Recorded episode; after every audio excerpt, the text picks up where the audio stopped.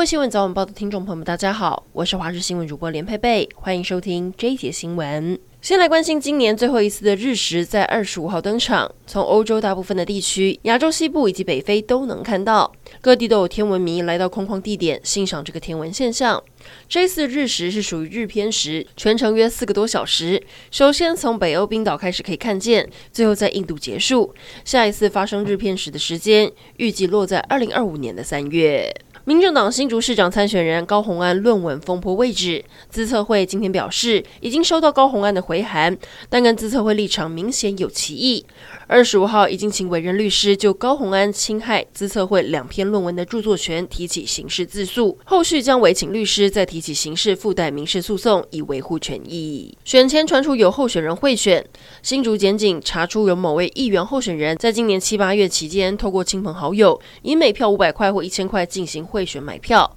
检警兵分多路搜索议员候选人的住处，并带回二十九人讯问。讯后，这一名候选人和另外一名范姓庄脚因为涉嫌重大，警方向法院申请羁押禁见获准。另外四名庄脚则是以十万元交保候传。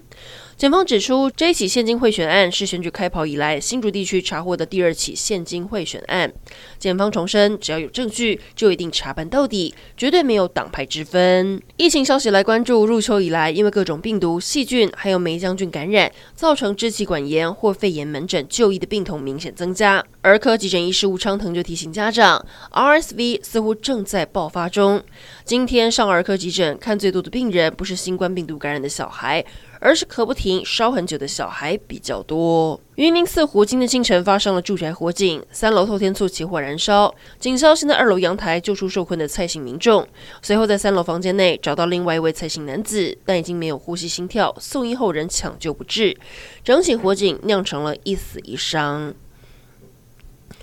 陆军教育训练及准则发展指挥部表示，所属的北侧中心进训部队昨天进行实弹检测时，有一枚六六火箭弹在搬运的过程中不明原因急发，导致有四位官兵轻伤。分别送到医院急救，还好都没有大碍。远传电信负责话务推广的一名失信女副理，涉嫌跟郑姓门号商勾结，在二零一三年到二零二零年间，利用郑姓男子手上大批的远传门号，赚取国际电话优惠时段的价差，不法获利上亿元。检警昨天兵分多路，搜索涉案人的办公室、住处等二十五个相关据点，总共约谈了包含失信女副理、郑姓男子以及员工共九人，并且将相关涉案人员移送台北地检署侦办。经过询问之后，后有五名被告分别以不同的金额预领交保。国际消息来关注：四十二岁的苏纳克周二将获英王正式任命，不仅是英国史上第一位非白人首相，也是近两百年来最年轻跟国会资历最浅的首相。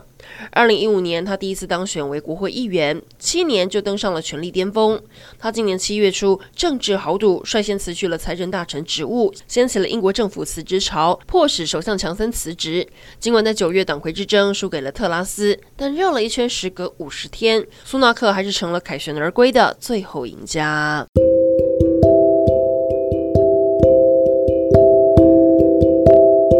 以上整点新闻，感谢您的收听，我们再会。